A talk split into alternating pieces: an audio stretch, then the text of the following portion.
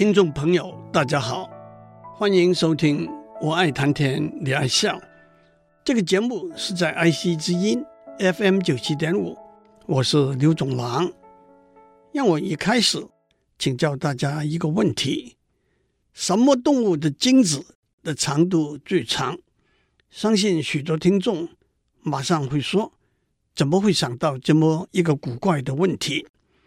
让我首先指出，这是生命科学，特别是在生物遗传和发育的研究领域里头，一个引起相当广泛注意和兴趣的问题。虽然精子的发现是远在三百多年以前，可是到了今天，许多相关的问题，科学家还没有找到明确的答案。让我少卖关子，先把答案告诉大家。在动物世界里头，已知最长的精子是二裂果蝇的精子，长度是五十八毫米。是的。您没有听错，按照一九九五年在《Nature》发表的一篇论文里头指出，二裂果蝇的精子的长度是五十八点二七加减零点六六毫米，大约是它的身体的长度，大约是三毫米的二十倍。让我先交代一下，在动物分类里头，果蝇科。底下的果蝇属底下大约有一千个不同的种，这些种都俗称为果蝇。其中的黑腹果蝇因为容易培育，而且生命相当短，在室温下不到两周，因此在遗传学和发育生物学的研究里头，常用的实验动物，远在一九五零年。生物学家已经发现，黑腹果蝇的精子的长度大约是一点七六毫米。那个时候，科学家就认为那是个惊人的数字。不过，接下来在一九九五年，除了顎裂果蝇的数据之外，科学家也发现另外一种果蝇的精子的长度大约是十六点五毫米。另外一种果蝇精子的长度大约是二十三毫米。让我先指出一些数字上的比较：老鼠的精子的长度大约是零点一二四毫米，人的精子的长度大约是零点零六毫米，大象的精子的长度大约是零点零五六毫米，鲸鱼的精子的长度大约是零点零三毫米。换句话说，顎裂果蝇的精子的长度是人类精子的长度的一千倍。一个明显的问题是，顎裂果蝇怎样把那么长的精子储存在它的身体里头呢？答案是，那就像把一条长的绳子卷成一团一样，成为一个直径大约是零点零五毫米的球。接下来我们问：那么卵子的大小呢？对许多动物来说，卵子是它们身体里头最大的细胞。人类的卵子的大小大约是零点一二毫米，肉眼差不多可以看得见。果蝇大约是零点五毫米，鱼和青蛙大约是一到二毫米。鸟类动物的蛋大得多，往往以厘米为单位。最大的鸵鸟蛋直径差不多有十五厘米，有些鲨鱼的蛋竟然有三十厘米乘十四厘米乘九厘米那么大。讲到这里，大家会说，你一开始就提出一个无厘头的问题，让我打一个岔解释一下。无厘头是粤语里头的俗语，意思是分不清楚头和尾。也就是没有道理和目的，随性而来，难以令人理解的语言和动作的意思。你接下来要搬出一批数据，包括不同动物的精子的长度、不同动物的卵子的大小，除了让人有出乎意料之外的反应之外，目的何在呢？其实这些数据的背后有许多生物进化学里头有趣和重要的问题，请让我从头讲起。生物产生下一代的方式可以分成无性生殖和有性生殖。无性生殖就是由母体直接产生新的个体的生殖方式，因此新的个体是形态和特征都没有改变的个体。无性生殖多见于植物和单细胞动物的繁殖。无性生殖可以分成几种不同的方式：分裂生殖，由母体分裂出新的个体，大小、形状都是大致相同的。在单细胞生物里头，这种生殖方式比较普遍，例如草履虫、变形虫，都是以分裂生殖方式来繁衍后代。出芽生殖，由母体在一定的部位生出芽体，芽体逐渐长大，形成和母体一样的完整的新个体，然后从母体上脱落。例如酵母菌和水螅，就以出芽生殖方式来繁衍后代。孢子生殖，母体长成之后会产生一种细胞，叫做孢子。孢子从母体脱落后发育成长，例如根霉。当它产生的孢子落在殷实、温暖和有养分的环境里头，就能够发育成新的根霉。营养生殖，由植物的营养器官，包括根、叶、芽，产生出新的个体，例如马铃薯的块茎、草莓的匍匐枝。秋海棠的叶都能够生芽，这些芽能够形成新的个体。植物除了在自然状态之下进行营养生殖，也可以在人工协助之下进行营养生殖，这就是所谓扦插、嫁接、育苗等技术。有性生殖是经由生殖细胞结合产生新的个体的生殖方式。假如您去问一个数学家，他会说，比较广泛的定义应该是经由两个或者两个以上的生殖细胞结合而产生一个或者多个新的个体。不过，在生物学里头，我们遇到的例子，包括人类在内，都是由两个生殖细胞结合而产生一个新的个体。让我先交代一些名词，在有性生殖里头。生物的生殖系统产生的成熟的生殖细胞叫做配子或者配偶子，两个配子结合起来成为一个合子。讲得更详细一点，有性生殖可以分成两种方式：第一，同配生殖，两个配子在形状、大小、结构和运动能力等方面都完全相同。同配生殖又可以分成同宗配合，那就是两个结合的配子来自同一个母体；异宗配合，也就是两个结合的配子来自不同的母体。不过，即使两个配子来自不同的母体，生物学上也不把这两个母体做出雌雄的分别。一个比较细的分别是 mating type。我们就不在这里讲了。第二，异配生殖，两个配子在形状、结构、大小和运动能力有若干不同的地方。异配生殖最重要的一个特例叫做卵式生殖，两个配子在形状、结构、大小和运动能力都不相同。这就是人类和许多动物的生殖方式。大而运动迟缓的配子称为雌配子或者卵子，小而运动能力强的配子称为雄配子或者精子。提供卵子的生物体称为雌体，提供精子的生物体称为雄体。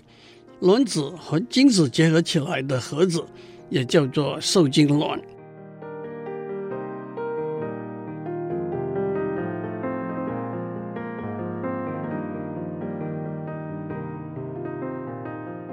我们在上面讲到，生物产生下一代的方式分为无性生殖，那就是由一个母体直接产生新的个体的生殖方式，和有性生殖，那就是由两个母体的生殖细胞结合而产生新的个体。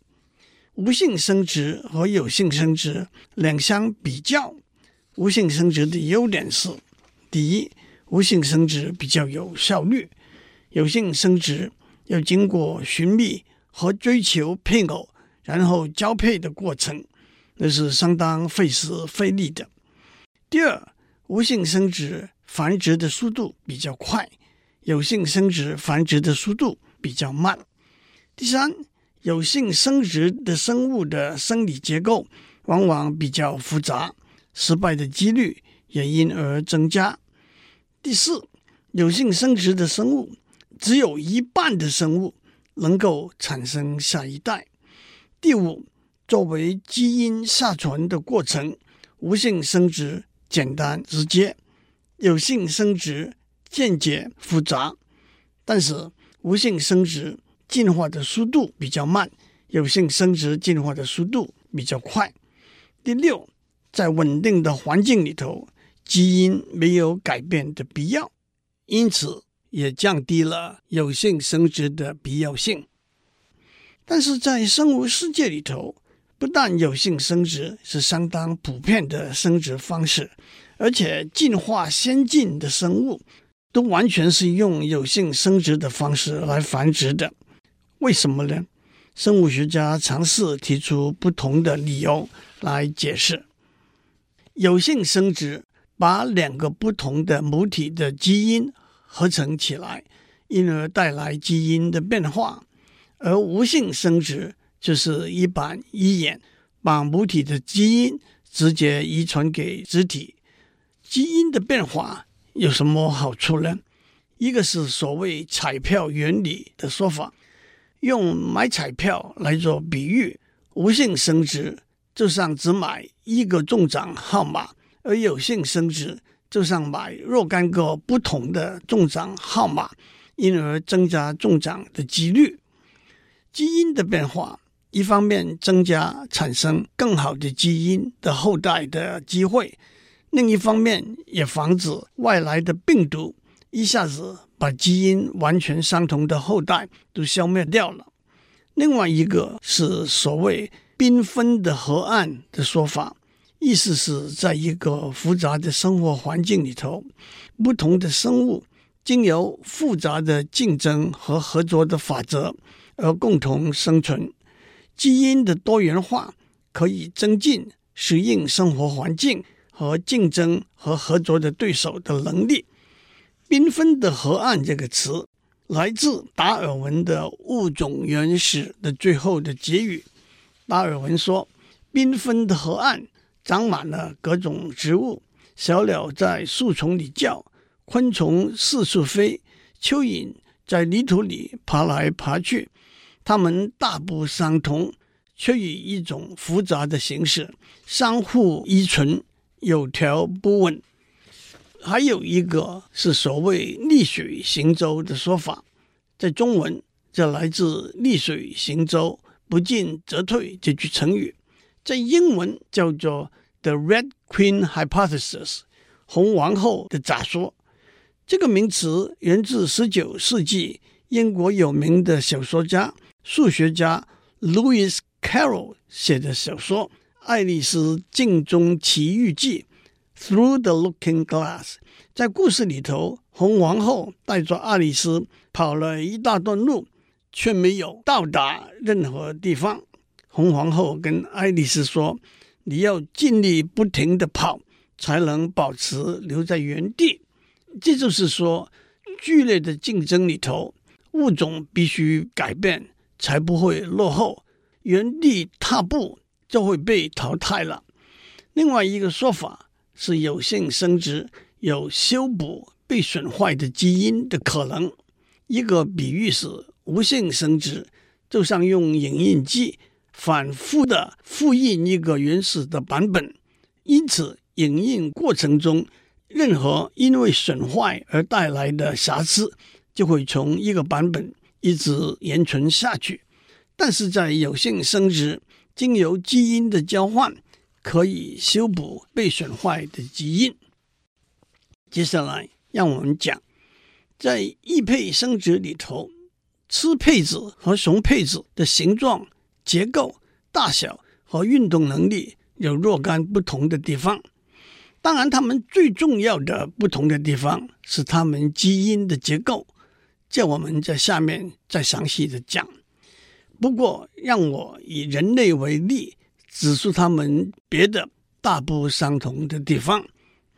人类的卵子的直径大约是一点二毫米，大约是一个据点那么大。精子的长度只有零点零六毫米，以体积来计。卵子的体积是精子的十万倍。卵子大，因为它储存了供应胚胎的养分；精子小，因为它要有迅速移动的能力。卵子是圆形的，因为在雌体里头，它是静止不动的。精子的形状像一个蝌蚪，因为它需要在雌体里头有充分的移动的能力。卵子存活的时间比较短，大约十二到二十四小时；精子存活的时间比较长，大约五到七天。卵子的制造需要很多能量，制造的时间也比较长，制造的数目比较少。让我更详细的多讲一点：女性生下来，她的卵巢里头有一百万个左右还没有成熟的卵子。叫做原始卵泡，它以后就不会再产生新的卵泡了。从青春期开始，卵泡成熟，成为卵子，进入输卵管。但是每个月只有一个卵泡成熟，成为卵子，同时平均有一千个卵泡衰亡。女性到了五十岁左右，身体的荷尔蒙开始变化。或者所有的卵泡都已经衰亡了，或者剩下来的卵泡也不可能变为成熟的卵子了。算下来，一位女性一辈子排出的成熟的卵子大约是四百个左右。精子的制造消耗比较小的能量，制造的时间比较短，制造的数目非常多。男性的睾丸是制造和储存精子的地方。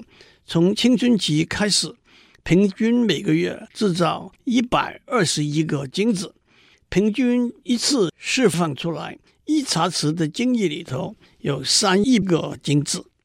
在异配生殖里头，雄配子和雌配子在大小、运动的能力和数目都是大不相同的。站在进化的立场，一个重要的问题是。为什么这么大的差异会发生呢？下面是一个可能的解释：自然选择 （natural selection） 是指生物在生存斗争里头适者生存，不适者被淘汰。自然选择有几个不同的类型，包括稳定性选择 （stabilizing selection）、单向性选择 （directional selection）。和分裂性选择 （disruptive selection），稳定性选择选择中间性的特征，淘汰极端性的特征。以植物的高度为例子，过高的植物容易被风吹折，过短的植物得不到充分的阳光，所以高度在中间值的植物得以繁荣生长。单向性选择向某一个极端性的特征移动。以长颈鹿的脖子的长度为例，脖子长的鹿可以吃到比较多的树叶和树枝，脖子短的鹿就被淘汰了。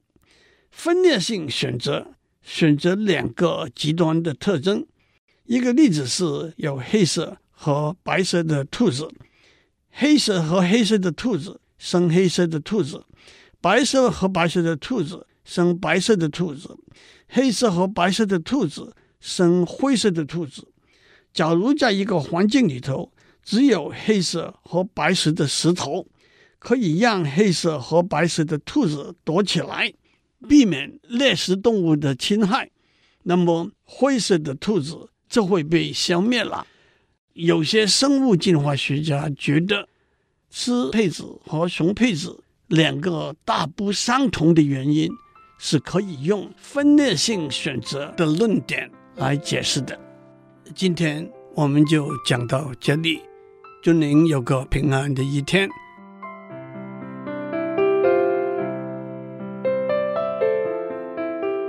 以上内容由台达电子文教基金会赞助播出。